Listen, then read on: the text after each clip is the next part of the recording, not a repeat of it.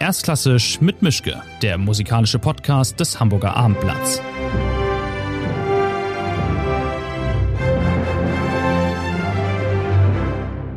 Der heutige Podcast wird Ihnen präsentiert von Highlight Concerts. Madonna, Pavarotti und Michael Jackson in einem einzigen Konzert? Das können nur The 12 Tenors.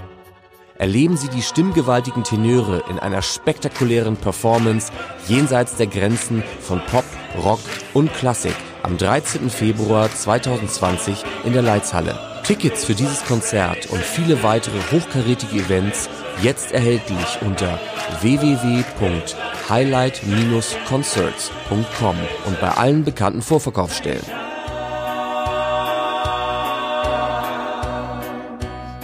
Schönen guten Tag, das ist eine neue Folge von Erstklassisch mit Mischke. Wir sind heute mal wieder nicht in der Redaktion, sondern mal wieder in der Elbphilharmonie, ausnahmsweise aber im Hotel Westin, weil sich das vom Terminkalender meines Gasts nicht anders machen ließ. Mein Gast heute ist eine Dirigentin. Karina Kanelak ist eine Amerikanerin, die in diesen Tagen mit dem NDR ihr Debütkonzert hier hat, ihren ersten Termin in Hamburg sowieso und ähm, das ist jetzt ein Orchesterkonzert, das sicherlich nicht ganz ohne ist, weil man in diesem Saal wenn man da das erste Mal drin ist, doch vielleicht erstmal schlucken muss und sich sagen muss, auwei, ich bin in der Elbphilharmonie. Aber erstmal schönen guten Tag, Frau Kanelak. Es ist toll, dass das geklappt hat. Vielen Dank, dass Sie hier sind. Danke, danke. Ich würde ganz gerne mal was Einfaches von Ihnen wissen zum Anfang, nämlich wissen Sie eigentlich noch, was Sie mit Ihrer ersten Gage als Dirigentin gemacht haben? Haben Sie sich eine Partitur, einen Partitursatz Beethoven-Partituren gekauft? Haben Sie es aufs Sparbuch getan und gesagt, das Geld fasse ich nie an? Oder was, was, das ist ja sicherlich was Besonderes dann. Ja, oh, das ist schwer. Meine erste Partitur war von meinem Vater, mhm. weil er ist Dirigent. Und deswegen, ja, weiß ich nicht, was es ist. Ich, ich hatte immer so viel, ähm, wir hatten so eine ganze Bibliothek zu Hause in New York und mein Vater war immer mit einem ein Partitur von ein, ein vielleicht das war ein Symphonie von Brahms. Ähm, ich habe alle Partituren immer auf unserem Tisch im Zentrum von dieser Wohnung in, in mhm. Manhattan. Es gab immer eine Partitur auf mhm. diesem Tisch, jeden Tag. Okay.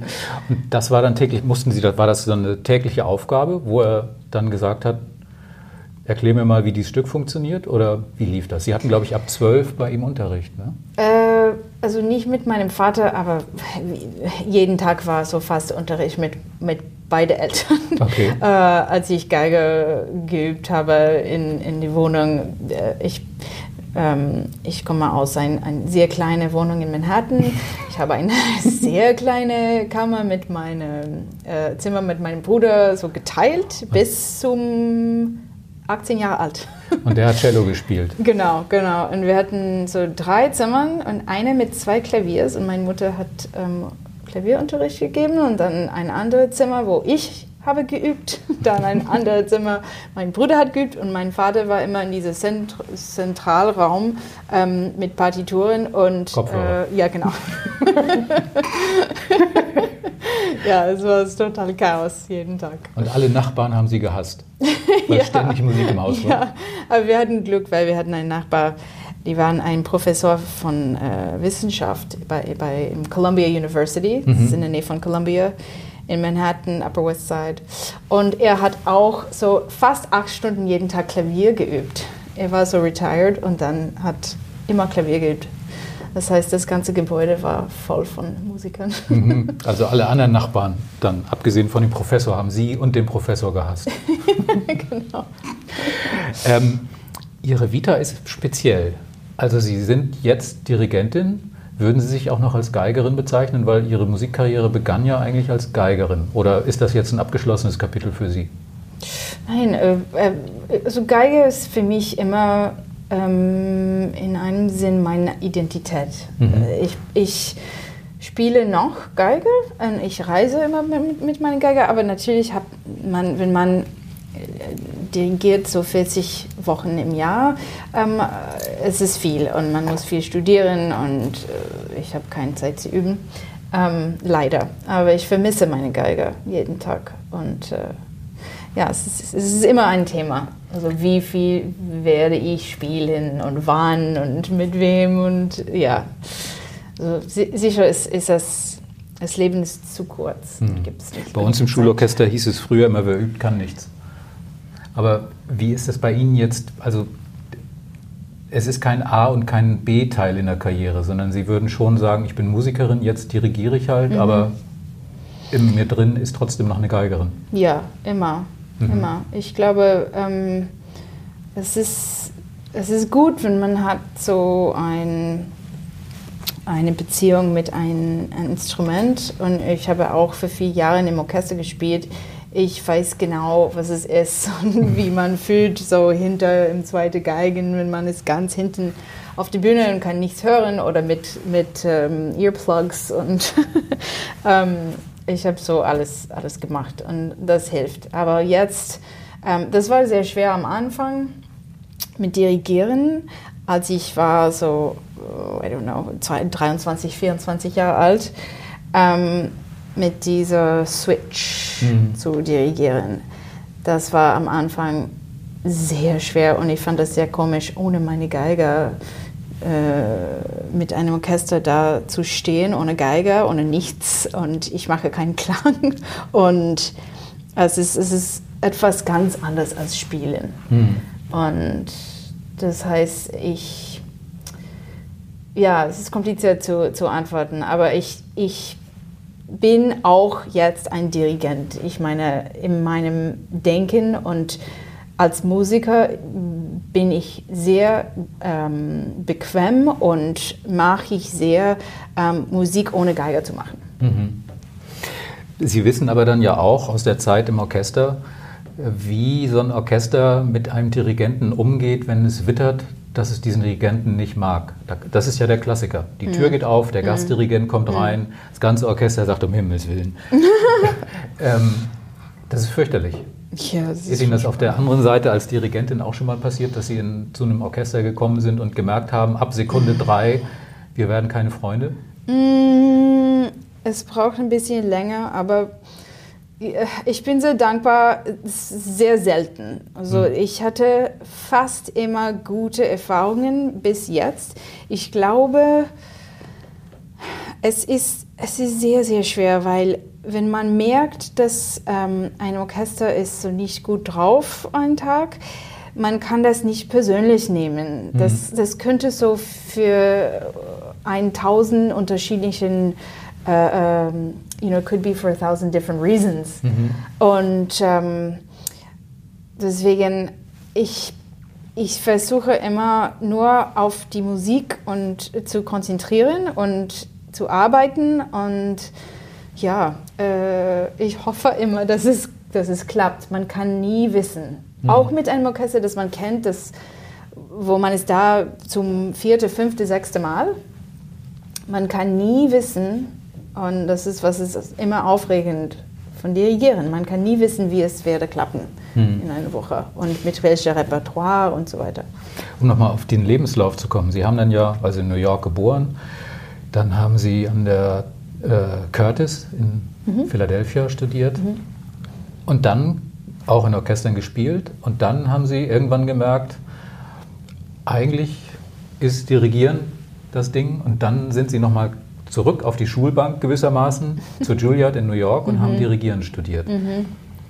Äh, haben die nicht alle ein bisschen sonderbar geguckt, als sie da ankamen und gesagt haben, eigentlich bin ich ja Geigerin, aber ach, jetzt, ich versuche es mal mit Plan B, jetzt mach, also an und für sich würde man denken, wenn jemand dirigieren möchte und Dirigent werden will, dann will er das seit er sechs ist oder fünf oder so. Also, dass man nicht erstmal sagt, mhm. ich probiere mal was anderes und dann, naja, ach, okay, dann dirigiere ich halt. Oder war das nie ein Thema dann?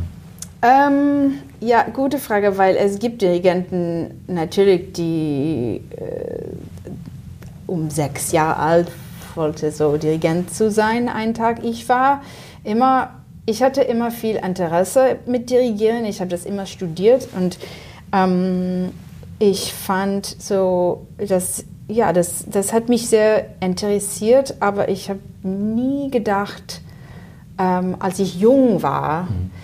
dass ich werde einen Tag kein Geiger spielen. Mhm. Das war für mich nur eine Frage von, wie viel ich liebe Geiger. ich wirklich, ich, ich, und jetzt, ich vermisse zum Beispiel Streichquartetten und Late Beethoven String Quartetts und alles, was ist für Streichquartett geschrieben und auch äh, wie man äh, dieses, dieses Gefühl, wenn man ist ein Teil von einem Team und man spielt, man, man spielt mit alle Geige, Geigerinnen zusammen und ähm, man sieht seinen Kollegen jede Woche im Orchester und es ist Dirigieren ist ähm, einsam. Sehr einsam und man ist nie ein Teil von einer Gruppe. Man ist immer separat und, und, und, und uh, yeah, you're always separated from everybody. Mhm. Um, und um, ja, für mich, das war, das war das Problem am Anfang. Und vielleicht auch, weil ich habe auch überhaupt keine Frauen gesehen. und es war für mich ein bisschen komisch. Also ich, ich sehe auch nie, nie wie, wie äh, Muti oder äh, Abado oder ich bin eine Frau. Aus wie. Aber ich dachte, also als ich so 16, 17 war, ja. oh, das wäre schön, ich, ich, ja, vielleicht ein Dirigent zu sein, aber das war nicht realistisch für mich. Also es gab Und keine Role Models. Überhaupt keine. Ja. Und ich habe selbst nie unter einer Frau gespielt, hm. als ich Geige gespielt habe. So, vielleicht das war ein Teil von meiner Geschichte auch. Und dann kam äh, meine Mentoren und die haben gesagt, um, no, you can do this. Hm. You really can do this. Hm. You should really, you should really try it. Um, und äh, ja, ja, ich brauchte mehr, mehr Zeit, hm. mehr Jahre. Jetzt kommen Sie aus einer Musikerfamilie. Wenn Sie da gesagt hätten, ich will zur Law School, ich möchte Medizin studieren, dann wären Sie das schwarze Schaf und alle hätten gesagt, was ist mit Carina los, die ist krank. Oder war, hat Ihnen niemand in der Familie gesagt, dass Musiker, dass das nicht der solideste aller Berufe ist und nicht der einfachste aller Berufe? Oder war das von vornherein klar, dass es gar nicht anders laufen könnte, als dass Sie Musikerin werden? Hm, ich, ich glaube, das war immer so ein wichtiger Teil jeden Tag von unserem Leben in mhm. meiner Familie, ähm, dass es gab keinen anderen Weg. Ich wollte zum Beispiel, als ich 14 war, Tennis spielen. Und ich wollte wie Anna Kournikova sein mhm. in dieser Zeit oder Serena Williams. Und ähm, mein Vater hat gesagt, ähm, aber weißt du, dass wenn man Tennis spielt, dann ist deine Karriere äh, mit 30 Jahre alt finished, mhm. beendet, es ist Schluss. Und dann, was magst du? Mhm. Dann du, du werdest so Tennis unterrichten für die nächsten 60 Jahre. Und ich habe gedacht, oh ja, okay, that's true. äh, und er hat mich ähm, erzählt, ja, mit Musik, es geht so lebenslang und es gibt, gibt immer ein Ziel, auch wenn man ist 90 Jahre alt. Und ich fand das toll. Mhm. Das heißt, mein, meine Eltern waren ganz offen für andere Beruf, be, berufliche so Aktivitäten. Mhm. Aber das war, es war immer Musik, das ganze Tag. Es war immer, immer da. Dann ist es so. Ja, it, mhm. it was inevitable. Mhm. Hat er Ihnen den einen großen, wichtigen Tipp gegeben, das musst du machen? Oder gesagt, das darfst du auf keinen Fall machen? Nein. Mhm. Ich war ziemlich frei. Also mein, meine Eltern sind beide ähm, äh, so Performers, richtige mhm. Performers. Und meine Mutter hat super, super Klavier gespielt, hat alle große Konzerte mit Orchester äh, als Solist gespielt, äh, als sie jung war. Und deswegen, ähm, meine Eltern sind sehr, ähm, they're very familiar mhm. with how you have to prepare yourself as a performer. Mhm. Und ähm, ja, die wollten immer, dass, dass ich und mein Bruder, er spielt Cello, ähm, hat immer eine gute Basis ähm, auf die Bühne, auch wenn wir waren jung. Dass das war kein, dass wir hatten keine Angst auf die Bühne, dass wir waren immer mit zehn Jahren alt, dass wir haben äh, Konzerte gespielt in der Schule und so weiter. Und das war sehr wichtig. Es war nicht ähm, yeah, they, they never said, you know, we want you to be a famous violinist. Mm. but they made sure that if I wanted to be one one day, mm. I had the preparation mhm. from a young age. Mhm. Ja. Um mal so einen kleinen Spoiler rauszulassen, Sie sind dann ja auch äh, bei den Berliner Philharmonikern gewesen. Ich glaube zwei Jahre als mhm. Akademistin, also mhm. als Trainee gewissermaßen. Mhm. Ähm, nun ist ja da einer der wichtigen Punkte, den man, den man zu gehorchen hat als Geigerin, to blend in, sich also verschmelzen mit dieser Geigengruppe. Yeah. Bloß nicht individuell zu mhm. sein, sondern eben eins zu werden mit diesem Klang. Wenn man dann aber Dirigent ist oder Dirigentin, dann ist Teil des Jobs auch 100 Mann oder mehr zu sagen, da geht's lang, ich will das so und ihr macht das jetzt so. Mhm. Also das genaue Gegenteil. War das nicht extrem schwierig, womöglich, aus diesem, ich bin Teil eines Kollektivs und wenn man mich hört, mache ich was verkehrt, aus dieser Situation zu wechseln zu, Leute, hm. ich zeige euch, wo es lang geht und wehe, ihr macht nicht mit? Ja, gute Frage. Das war sehr schwer, aber muss ich sagen, dass bei der Berliner Philharmoniker, ich finde, einer des, des wichtigsten Orchestern mit, mit viel so individuelles Personalitäten im mhm. Orchester. Das heißt, ja, man muss äh, als Akademistin in Berlin muss man lernen, wie, äh, äh, wie, wie die, der Tradition geht mit dem Klang und so weiter. Das war ganz anders als was, was ich in Curtis studiert habe. Mhm. Das war mehr so, Curtis war mehr so altmodisch Philadelphia Orchestra, Eugene Ormandy. Mhm. a little bit more Hollywoody, romantic, Heifetz kind of sound, Heifetz vibrato. Und ich war total fokussiert auf Solo und Kammermusik. Mhm. Und dann kam diese äh, Karajan Academy Probespiel. Ich habe das äh, äh, gewonnen und das war für mich so ein Traum, mit dieses Orchester zu spielen. Also ich habe es gemacht, aber das war nicht mein Ziel, in ein, einem Orchester zu spielen. Mhm. Ich hatte kein Ziel. Ich wollte nur das, als Erfahrung mit dem Berliner Philharmoniker spielen. Mhm. Und deswegen habe ich das ganze Zeit, ähm, I treated it like a school. Äh, und, äh, und das war für mich so eine Schule von, von Klang, von Tradition, von der Tradition von Karajan, von Abado. Und äh, dann habe ich so immer mit, mit Simon Rattle gespielt. Und ähm, ich habe auch Kammermusik mit Jan Dieselhorst, äh, ist leider jetzt gestorben, aber war ein super wunderbarer Cellist bei der Berliner Philharmonikern. Und er hat immer Kammermusikunterricht ähm, gegeben mit dem Akademistin ich habe so viel gelernt in dieser Zeit. Und jede Probe, jede Konzert, jeder Moment auf dieser Bühne in, in der Philharmonie war für mich ähm, ein, ein Chance zu lernen. Mhm. Und ich erinnere mich, wie es war gestern, wenn Hanon Chor hat, hat dirigiert. Mhm. Äh, ich habe Schubert Messer in Aas gespielt. Zweite Geiger, fünfte Pult äh, auf, auf der anderen Seite von ihr. Und, und ich mag, es ist, es ist ähm, sehr, sehr komisch, weil jetzt ich liebe äh, erste und zweite Geigen so ähm, gegenseitig. Mhm. Aber in dieser Zeit, ich habe das so gehasst. Wir haben da gesitzt äh, auf, der, auf der anderen Seite von der Bühne. Es ist sehr schwer zu hören mhm. und so weit von der ersten Geigen zu sein. Aber trotzdem, ich, ich so, jede Woche war äh, etwas Besonderes mit einem anderen, anderen Dirigent. Und, äh, und auch in Chicago danach ähm, mit Boulez und, und Haitink. Also ich, ich erinnere mich, wie Boulez hat genau bei Debussy La Mer, genau die, die Schlagzeuger, genau, he, wanted, he told Cynthia, you know, I want you to play it exactly like this. And it, it had to, and not, not, no, not like that, but. And he had -hmm. such a specific thing that he wanted. You know, I remember every moment of it. Mm. So I wasn't really thinking about myself. And I guess he drove them mad. well, they they respected him. You know, he was Boulez, hmm. um, mm. and they respected that he, had such specific wishes. Mm. Jetzt, ich habe mal nachgelesen und so ganz habe ich es nicht verstanden. Also Sie haben da bei den Berlinern gespielt. -hmm.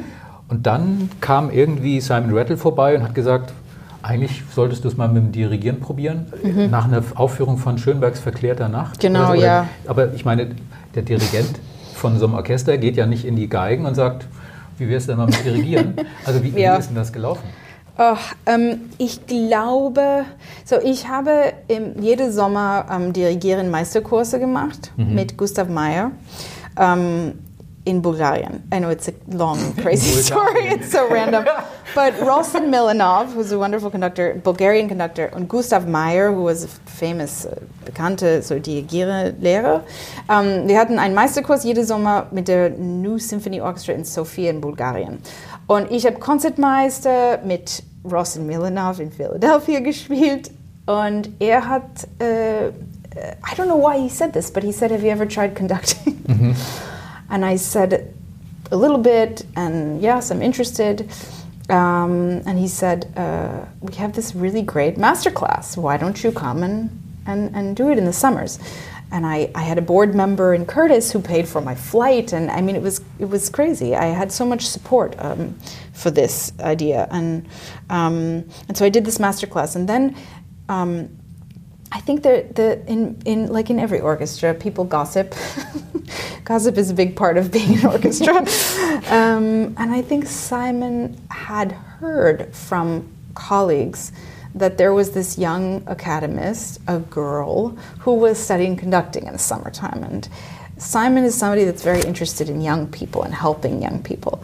Um, and so when he came and he heard the Schoenberg, um, I think for him he connected the dots, and there mm-hmm. was something about it that made him at least want to ask me, you know, what, what's the deal with this? I heard you're do you you know do you how want crazy is she yeah like do you want to be a conductor is this what he it, it, started off as a question you know mm. he said to me what do you want mm. because if you want to be a concertmaster or first violin in a string quartet or whatever or second violin in a string quartet then great um, but if you think you might want to be a conductor he just said i think you have all the necessary things and you just need to learn technique basically that was that I mean that was a huge moment for me to have mm-hmm. I, I, you know worshipped him. mm-hmm.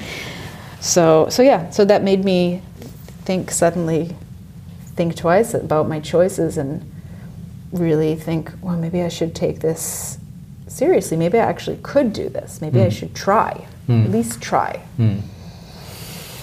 Ähm, sind Orchester gnädiger mit Ex-Musikern? Also es gibt ja auch Dirigenten, die nicht im Orchester gespielt haben.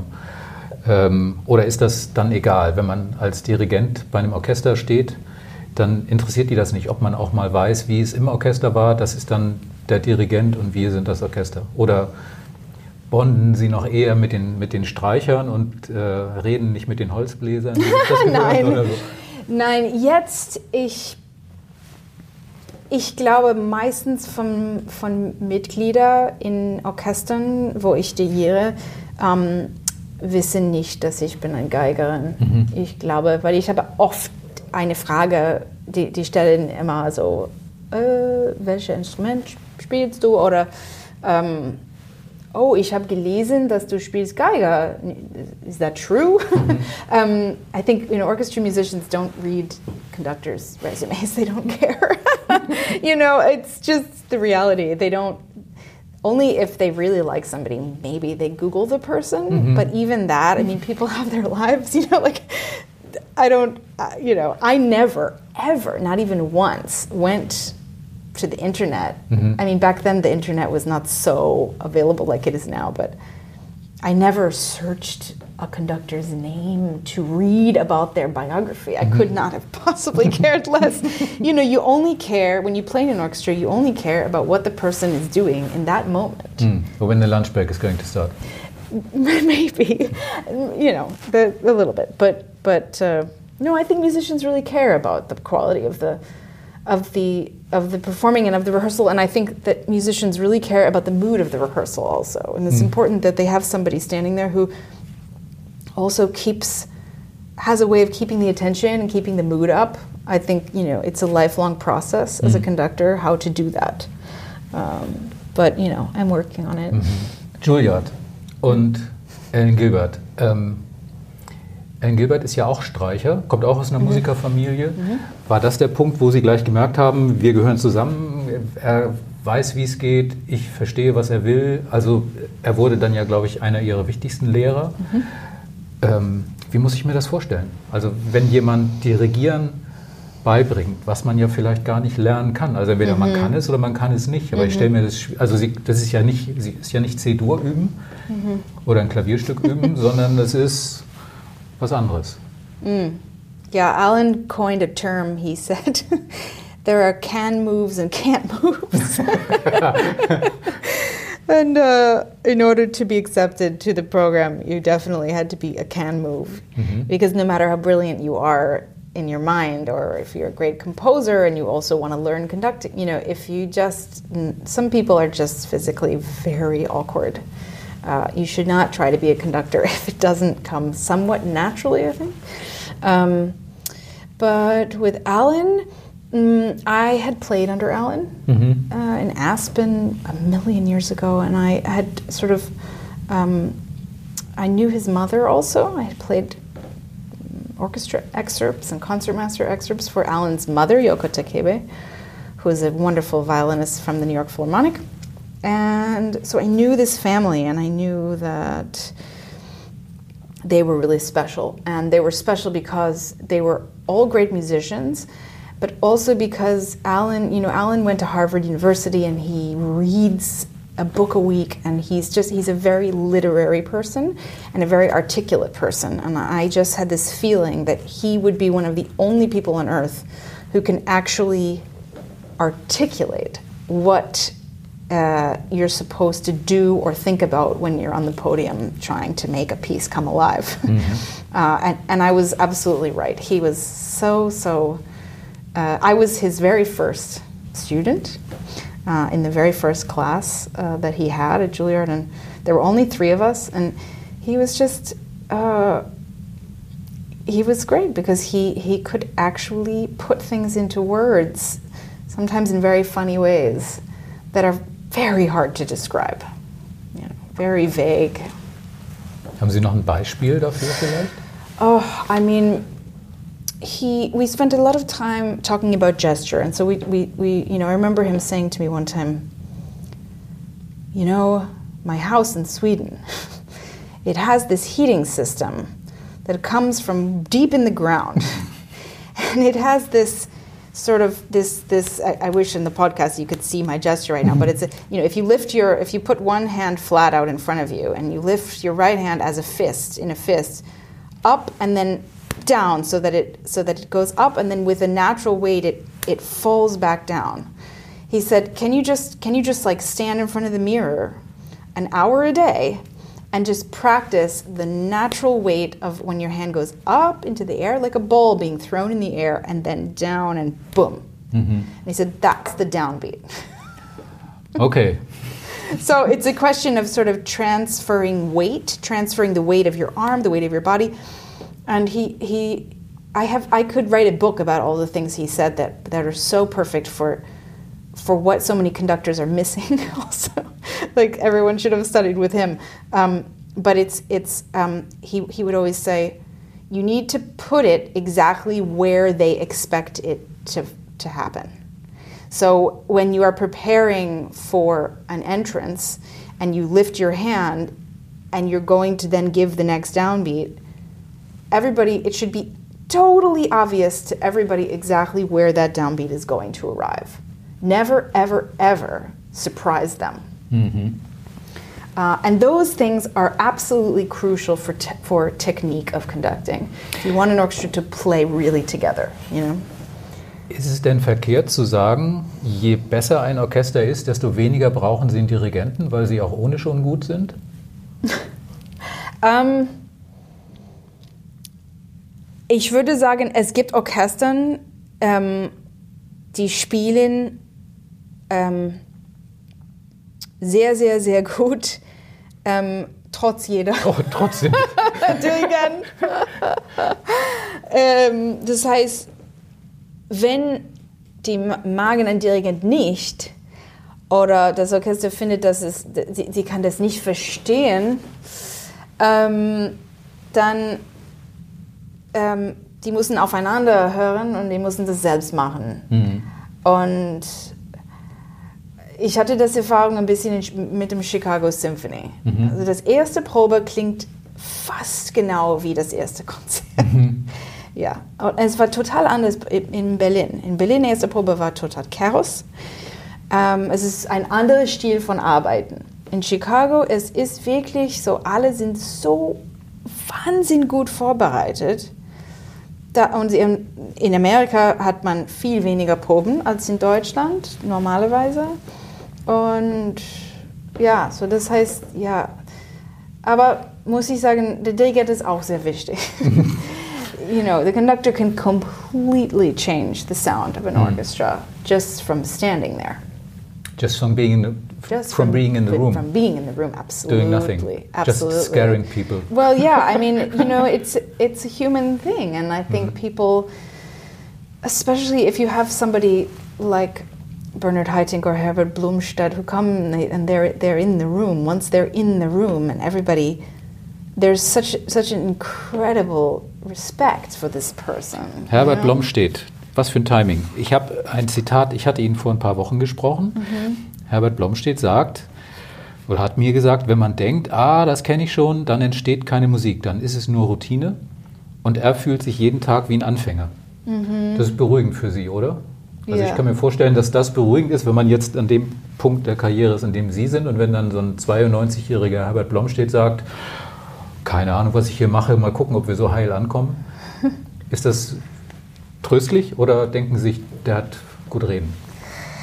Ähm, ich glaube, das ist so schön. Das, was für eine schöne Idee. Und ähm, ich finde das wunderbar, ähm, dass es gibt keine Sicherheit und es gibt keine Antwort. Hm. Äh, Musik hat keine Antwort. Das heißt, es hat kein, ähm, es gibt keinen einzigen Weg, wo man kann sagen, der fünfte Beethoven geht genau so. Hm. Und jeder Dirigent muss, ich habe aufgehört, dass James Levine hat immer eine neue Partitur gekauft, jedes Mal, wenn er hat so wieder ein Stück ähm, dirigiert. das heißt, weil, weil er wollte nicht, ein, you know, he didn't want to look at his old markings. He Ja. wanted to start completely fresh. ja. Yeah, and uh, that's that is very, it's very difficult, at least for me, to balance being sure of what you want to do musically in the moment, but also while being very aware that it's a choice. Hmm. It's not. It's not a truth. It's not an absolute truth. Hat Ihnen denn Ellen Gilbert irgendwelche Tipps für das NDR-Orchester gegeben oder für die Elbphilharmonie? Oder hat er extra gesagt, geh mal hin, ich sag dir nicht, wie es wird? Ähm, nichts. Also wir haben nichts gesprochen. Ich glaube, es ist sehr wichtig, dass ich mache alles so äh, zum ersten Mal ähm, selbst und ohne Vorbereitung von jemand anders. Ich, ich muss alles so selbst hören und meine einzige Beziehung mit dem Orchester machen und haben und ähm, it has to be natural und äh, ähm, ja, vielleicht heute Abend, ich schreibe ihn. Nach dieser ersten Probe. Aber ich, ich, ich glaube, ähm, ja, es, es, ich habe mit Alan studiert, aber jetzt im Moment, wir sind mehr so wie Freunde und Kollegen. Ähm, die sind, ähm, ja, ich, es, es, ist, es ist ein sehr schöner, it's, it's, a, it's, a great, it's a great relationship. I'm very, very, you know, grateful that, uh, that I was able to study with him during a brief period of time where he was teaching because he's not, he's not teaching anymore there. And now to have him as a, as a colleague who um, never ever talks down to me or treats me like his student ever. It's always this incredible mutual respect, and um, you know that's a that's a great feeling. So I think he, unless I were to specifically ask him a question about an orchestra that he's been to or this hall or what, he would never offer. You know, we he we just do our own thing. Okay. ähm, ein weiterer spezieller Teil in Ihrer Karriere war ja diese Einspringersituation. Also jetzt muss ich mal schauen, das war 2014 in Dallas, da waren Sie seit fünf Wochen Assistent. Ja. Dann ist Jaap van Zweden krank geworden und Sie mussten Schostakowitsch achte ohne Probe dirigieren und ein Mozart-Klavierkonzert mit Emanuel Ax, alles ohne Probe. Ja. Und mach mal eben. Ja. Da würde ich ja erstmal gepflegt einen Herzinfarkt bekommen und sagen, um Himmels Willen. Ähm, und dann gab es 2015 in Graz mit dem Chamber Orchestra of Europe mit Harnoncourt. Äh, ich weiß nicht, was Sie da gespielt haben für ihn. Da hatten Sie aber immerhin schon mal Proben. Dvorak. Dvorak. Äh, ja, Dvorak 8. und äh, das goldene Spinnrad. Ach ja, genau. So, ähm, ist das das Schlimmste oder das Beste, was einem passieren kann? Also ist das so ein Stahlbad, wo man dann mal durch muss und dann, also jetzt kann es nur noch besser werden, wenn man solche Situationen überlebt hat? Oder wie war das für Sie damals, wenn dann so ein Telefon klingelt und dann heißt es übrigens, du bist jetzt heute Abend dran und viel Spaß und wir sehen uns auf der anderen Seite? Ähm, ich war in dieser Zeit, ich glaube, ähm, sehr mutig, aber auch, ähm, I just wanted to do this repertoire and I wanted to be up there so badly. Mm-hmm. And I felt, I really had the feeling in that period of time because, you know, I wasn't, I was maybe what you would consider a young conductor, but I wasn't a young person. I was already in my mid 30s when this, ha- or early 30s when this mm. happened. So, you know, I wasn't 20 years old just cluelessly getting up in front of the Chamber Orchestra of Europe. I had hmm. many, many years, so many years of experience as a musician behind me that I think I felt um, I felt confident about at least my knowledge of the score and my my ability to bring across the music. Even though, of course, it was terrifying to do those pieces for the first time with the Chamber Orchestra of Europe or the you know the Dallas Symphony, or I also went to Danish National Orchestra re- replacing Tamarkanov in the last moment, and replacing Harnoncourt is also not easy. Um, but I think I, I just I I was so excited and so passionate about the music that that carried me through, and I think people somehow like responded to that. You know. Dann haben Sie erst zwei Tage später gemerkt, was habe ich denn da gemacht?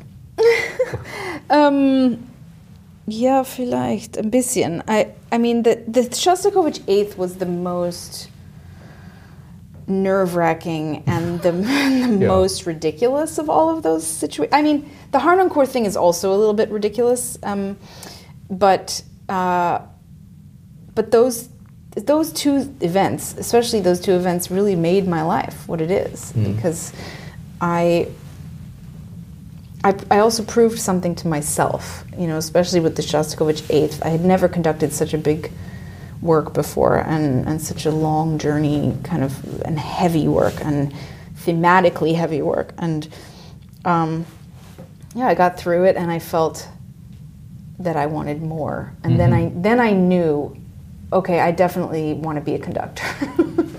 because I think honestly up until the Shostakovich 8, in the back of my mind, I thought, well, maybe I'm just going to split my time or I'll get a chamber orchestra somewhere and I'll do playing and conducting, you know, more more leaning towards the violin. We'll see. Um, and after the Shostakovich, I thought, I have to go forward with this. I have to do this big repertoire. I want to do the Wagner operas. I want to do all the big Shostakovich symphonies and Mahler symphonies. The music is so is so great. It's so much greater than life sometimes that I, I just thought, wow, you know. And so it gave me also. Um, I was so hungry for it, and it, it fed me in that way, and it, it gave me more fuel to keep going and to.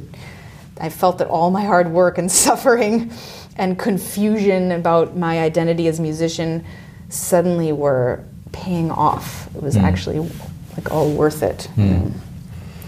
Also Droge. Kind of, yeah. Mm-hmm. and Musik ist eine Droge. Mm-hmm. Uh, yeah, it's you have all this, all the effects of, of a drug. You know, you have your your high and your adrenaline rush, and then you have to calm down afterwards. And I mean, I've never done drugs, but I think that I I probably don't need to because I have you know Strauss and Wagner. Ähm, Sie waren oft die Erste. Also Sie waren die Erste bei, der, bei den BBC Proms. Sie haben die First Night gemacht als erste Dirigentin. Sie waren die erste Frau, die den Nobelpreisabend dirigiert hat, das Konzert in Stockholm. Ähm, wäre es nicht toller und gehaltvoller, die Zweite zu sein, weil es dann nicht mehr so speziell ist und weil, weil dann nicht mehr ständig gesagt wird, Frau Kanelakis, Sie, Sie war die Erste, sie ist jetzt der Pionier, der da so rein ist, es müsste doch viel normaler werden. Also es wäre Ja. doch okayer, wenn Sie die dritte, fünfte, achte wären, die bei den New Yorker Philharmonikern die Saison eröffnet oder wenn Sie an der Scala die Saison eröffnen würden als dritte Frau, weil dann wäre es durch. Dann wäre jetzt nicht mehr das, wie das, was Sie damals erzählt haben, dass Sie nie unter einer Dirigentin gespielt haben, weil es einfach keine gab, weil es kein Role Model gab. Ja, es wäre sehr schön. Also ich habe nie gedacht, dass ich werde das erste Frau äh, der Nobel-Konzert zu dirigieren oder ähm, First Night of the Proms oder irgendwas oder erste Gastdirigentin in Berlin, das erste Frau äh, oder erste irgendwas. Ich, ich habe nie gedacht, dass dass ich werde das machen. Ich dachte, jemand werde das früher machen und dann ich werde folgen oder nicht folgen, aber das dritte oder vierte oder zehnte oder zwanzigste sein. Ähm, ich kann, ich kann das, das nicht glauben, dass es ist noch so, ähm, äh, es, ist, es, es kam so spät, diese, diese Frauenthema mit, mit Dirigieren und äh, ich finde das sehr komisch. Ich, ich kann das nicht, äh, ähm, I can't say why that is. I really don't, I, I really don't know why it's taken so long. Uh, I would happily, happily be the 30th woman to come and conduct the Met Orchestra or whatever, you know? But it's probably not going to happen by the time I by the time I get to these things. Hmm. They're they're not there's still not that many of us. There are hmm. few, you know, I see the names of a few other women my age who are now doing this for real, you know, hmm. really doing it. Gibt es ah, da eigentlich sowas wie eine, wie eine Verbindung? Wie, also sind Sie in Kontakt untereinander? Also Kolleginnen wie Mirga in Birmingham oder Johanna Malwitz in Nürnberg oder Marin Alsop oder Simon Young. Ich kann mir ja vorstellen, ich weiß es ja nicht, aber ich könnte mir vorstellen, es gibt sowas wie einen Old Boys Club, so einen Old Maestro Club, Ja. wo die sich alle untereinander kennen. Und dann ruft man sich gegenseitig an und sagt, du, ich kann gerade nicht, möchtest du das nicht? Ja. Und so, das müsste es doch eigentlich auch bei Dirigentinnen geben, gibt es aber nicht. Nein, ich glaube, es ist, es ist schwer, weil ich, äh, ja, leider habe ich keinen Kontakt mit äh, anderen Frauendirigenten. Ich habe Kontakt, mit jüngeren Frauen, so jüngere Dirigentinnen, die ich versuche zu helfen ein bisschen. Ähm, und ich versuche auch Männer also, zu helfen. wenn, ja, wenn es gibt jemanden mit Talent und ich kann, dann ja, super. Aber erst die Frauen. Äh, nee, nee, überhaupt nicht. Es ist nur, wenn, wenn es ist jemand ähm, mit, mit Talent und äh, ja, if it's somebody that I meet and somehow become in contact with and I, I can see that this person needs a little bit of, of help, a phone call or whatever, you know, I, people did that for me and I'm now doing that for other people and that's part of the profession and that's beautiful. Um, but I think um, in terms of this, the you know the old boys club, the old girls club. there's never Young been Club, yeah. the young girls club. Um, it's it's uh, not really something that's ever existed in our society. I don't think, um, and and I think I think there is a generational difference. Um, you know, I do know Marin Alsop, and I won an award that she has called the Taki Concordia Fellowship years ago, um, which is for young female conductors. And so we were put in contact, and I keep contact with her a little bit. But she comes from such a different period of time that I think um, we just have very different experiences. And she really had to struggle in a way that I've never had to struggle. I don't feel that I have ever struggled more than any of my male colleagues my age.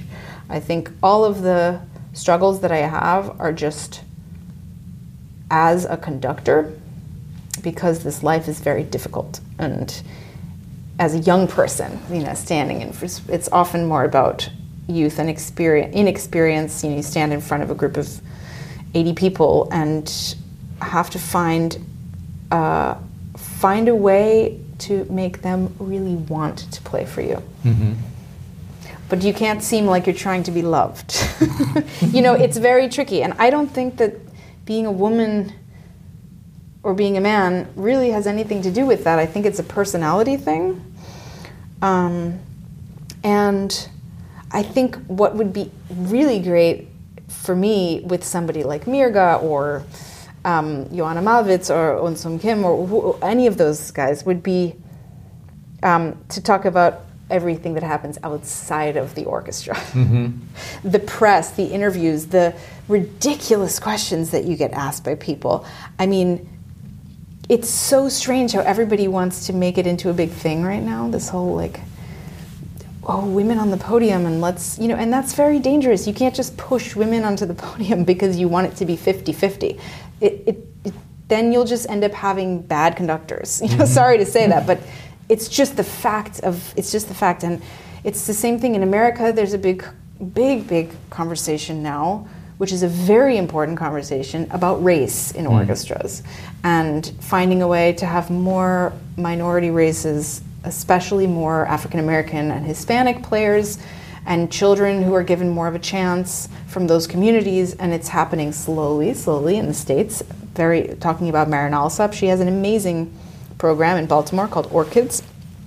For it's, it's something like uh, uh 750 children, almost all African American from very bad neighborhoods, who are given instruments and they learn instruments. And you know, these are all very important um, subjects. But I have never felt that any of that actually, um, in the end, affects the actual rehearsal and concert process. I think it doesn't matter, you know, whether you're a man or woman or, or where you come from. That's the beauty of music, is that everybody becomes absolutely an equal when you're in that hall together and you're making music together.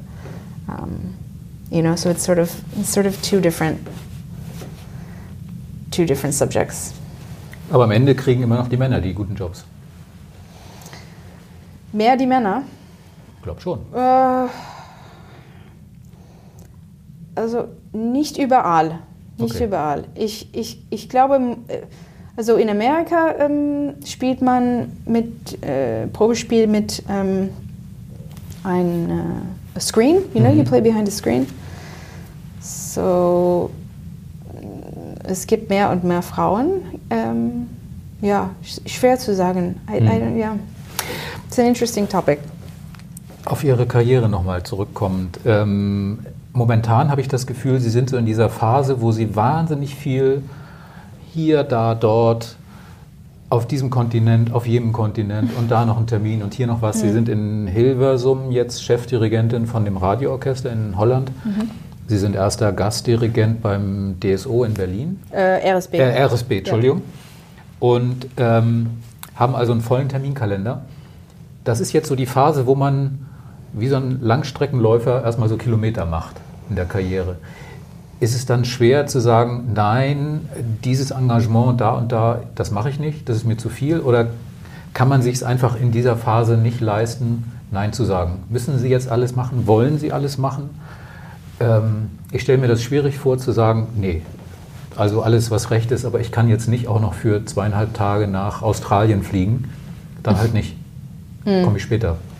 Ähm, ja, also ähm, das ist genau in diesem Moment äh, für mich das, das wichtige Thema. Hm.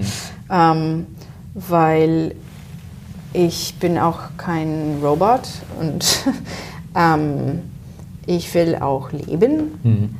Und natürlich ist mein Leben ist Musik und Musik ist mein Leben, aber ich möchte auch ähm, mehr Zeit für mich selbst zu haben, für meinen Mann, für mein Leben. Ähm, ich wohne jetzt in Amsterdam seit Juni.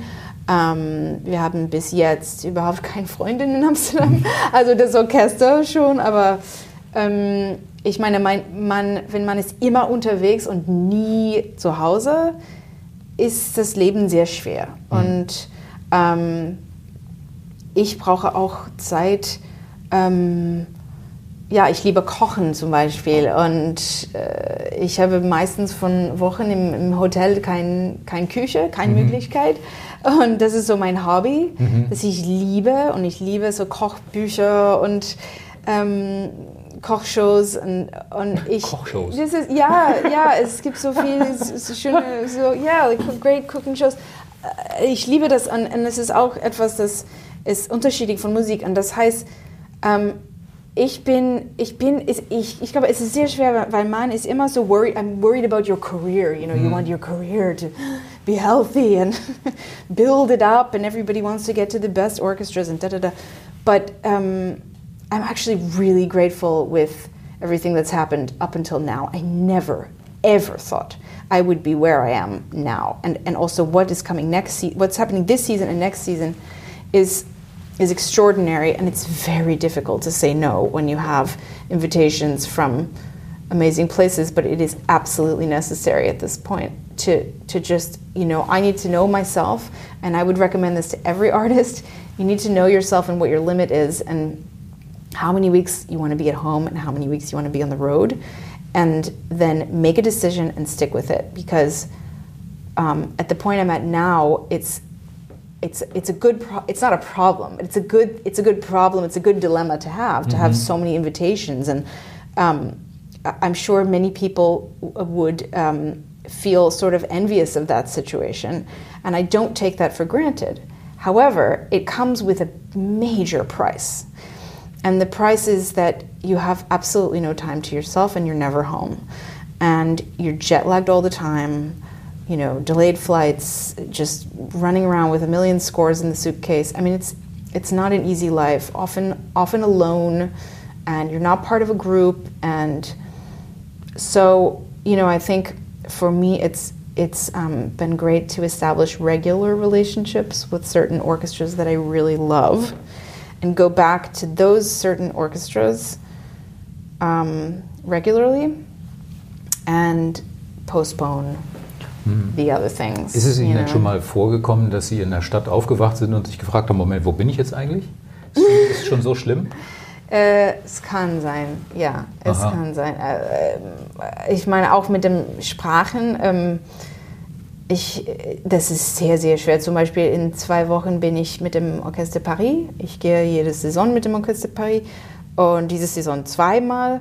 Und das letzte Mal, ich spreche Französisch, aber es, es ist so schwer, da zu gehen, einen Tag vorher und dann plötzlich in eine Probe mit einem ganzen Orchester, die guckt auf, sie, auf mhm. mich, äh, plötzlich Französisch zu, zu, sprechen. Es ist auch genau das gleiche hier auf Deutsch. Also Deutsch geht's, aber es ist nicht meine Sprache. Das heißt, wenn ich bin in einer eine Probe und ich bin sehr müde oder jetlagged, ich bin sehr dankbar, dass meine Sprache ist Englisch mhm. und alle fast alle verstehen mhm. Basic English. Ja. Mhm. Und dann, ich kann gerne etwas auf Englisch sagen. Mhm. Und das hilft viel. Wütende Blicke sind ja, gehen ja auch stumm. Wenn ähm, Sie jemanden so angucken und sagen, was hast du gemacht? Äh, nein, ich glaube nicht. Ich glaube ähm, wo sehen Sie sich in zehn Jahren? Bei den Berliner Philharmonikern, Chefdirigent. Oder wäre das ein Job, den Sie gar nicht Überhaupt haben wollten? nicht. Ich, Nein. Bin, ich bin die Baby von die, die Philharmonikern. That'll never happen. Ähm, nein, ich, ich kann mich nicht sagen. In zehn Jahren, ich, ich wäre sehr, sehr schön, wenn ich könnte ähm, äh, bisschen mehr Oper machen. So alle, so The Ring, Tristan, alle so. Die ganzen kleinen Opern. Die kleinen Opern, ja. That little, those little ones. um, ähm, und Strauss und Britten, so mhm. Peter Grimes und die Frau Schatten und die sind alle meine, und auch Puccini und Tosca, die sind meine Liebs, Lieblingsstücke. Um, ähm, so, ich würde sehr gerne so ein Oper oder zwei Opern jedes Jahr machen und dann uh, you know, just healthy, regular relationships with a few orchestras that I really, really love, where the work is always exciting and we do a lot of different types of repertoire together and record together. And I mean, I already am starting to have this now, but I think that that's what makes me happy, and not to I'm not I'm not searching after um, a certain name orchestra. Um, I don't really care what other people talk about in the press and in the um, you know the gossip world of music and the Twitter, the Twitter, the Twitter, the tweeters, you know, what they write about what is the best orchestra in the world and the second best orchestra in the world. I don't believe in any of that. I, I really don't. I think that every orchestra is special, and we live in a time where there are so many crazy, crazy talented musicians coming out of the music conservatories. So good, so many more good players than there are spaces for them. That the level of of every you know A level orchestra around Europe and the States and Australia is so high today. The level of playing is so technically brilliant. Um, you know, I went to Australia last year and I did. I went to Adelaide, Melbourne Symphony, and and um, Tasmania and Perth. And Perth, my manager said to me, I said, "Where's Perth?" And he said, "If you, if the if the Earth is a globe, right? Yeah." He said, "If the Earth is a little globe that you're holding in your hand, and you stick a kebab skewer through the, through through New York into New York and stick it through the Earth, it comes out on the other side in Perth. I mean, I couldn't have gone further away from where I'm from." And I arrived there, and the landscape in Perth, Western Australia, it's hardly, it's inhabitable. The, the whole, you can't, you know, you can't even walk from one side to the other. And the orchestra was absolutely unbelievable. The mm-hmm. WASO, the Western Yeah. Australian Symphony Orchestra, no, Okay. so good. we played Shostakovich 8. It was the most beautiful English horn solo in that piece that I've ever heard. I mean, they have, it's just crazy. You go all over the world now, to all corners of the earth, and you have these amazing orchestras that attract these, these fabulous players, you know? Mm. And that's how I view it. i view it as a, as a privilege to be part of this world and to be able to, to do what I'm doing. And I'm just, you know, I'm, I'm, I'm so curious about different orchestras. It also makes it hard to say no when you get invited somewhere because you can pretty much assume that most of these orchestras that have somewhat of a reputation are going to be on that level nowadays. It's, it's amazing. Zum Abschluss nochmal zwei einfache Fragen, vielleicht, wahrscheinlich. Ähm, gibt es für Sie Musik, die einfach, wie soll ich sagen, disgustingly dumb ist? Also Musik, die Sie wirklich nicht ausstehen können, wo Sie raus müssen aus dem Raum? Yeah, there is. Okay, aber Ich meine, so im Taxi oder. ja, ich meinte jetzt eher so einen Aufzug. Komponisten vielleicht. Komponistin, also klassische Musik. Ja. Um mal es ein bisschen einfacher zu machen, Ellen Gilbert hat mir mal gesagt, er würde nie, nie, nie, nie, nie Kamina Burana dirigieren von Karl. Ja, das ist schwer. Das ist auch nicht mein Lieblingsstück. Um, yeah, there's um, there are definitely I have definitely conducted in the last 15 years a number of pieces by uh, living composers Okay, that were um, tough. questionable. Just also notation, like not like badly notated, but that's that's maybe another subject. Um, but uh, pieces that I don't like. I think with I I definitely I, w- I can't really name anything specific to you. I'm I try to be open minded. There's definitely repertoire. There are corners of the repertoire that don't really interest me Hm. but that also changes over the years. Um, and I wouldn't want to insult anyone by saying what, what that is, but you know, like I, I love going to hear bel canto opera, for example.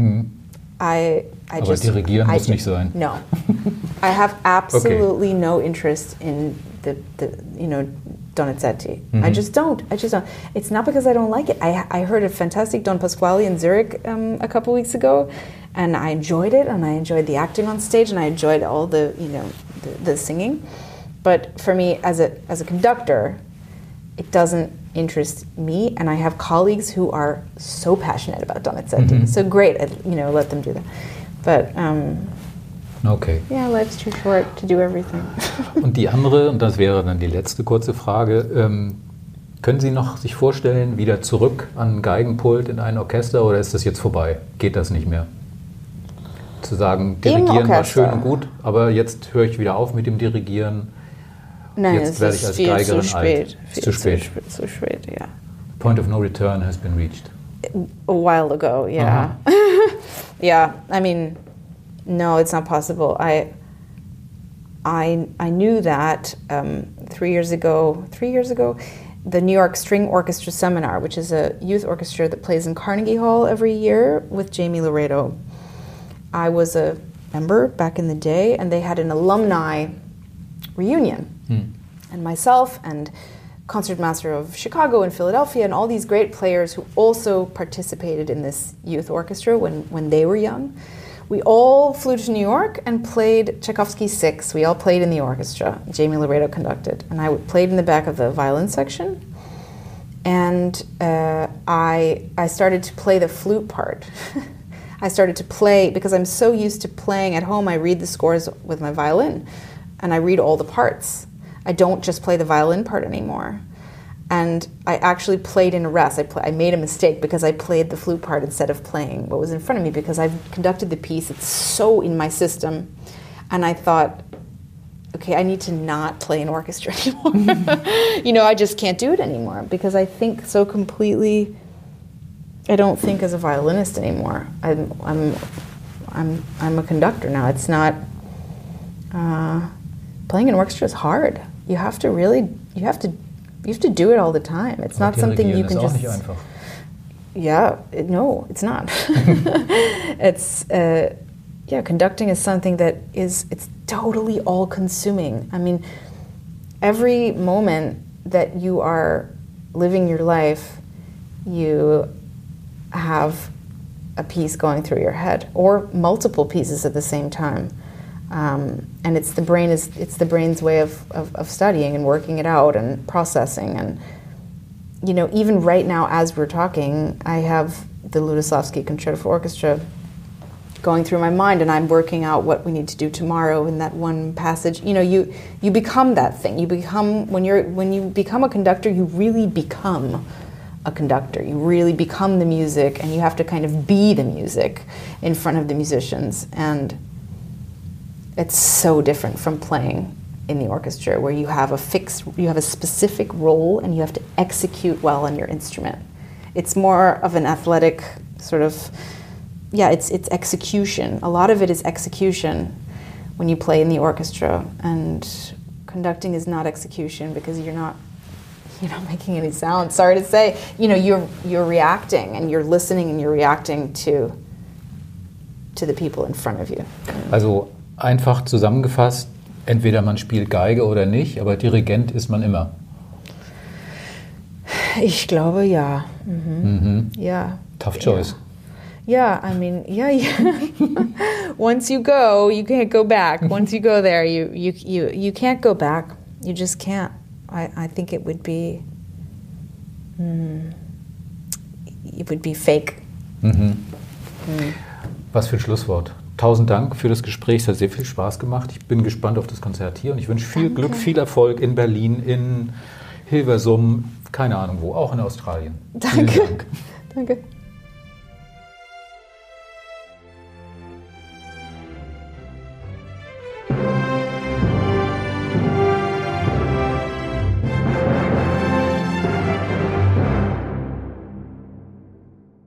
Weitere Podcasts vom Hamburger Abendblatt finden Sie auf abendblatt.de slash podcast.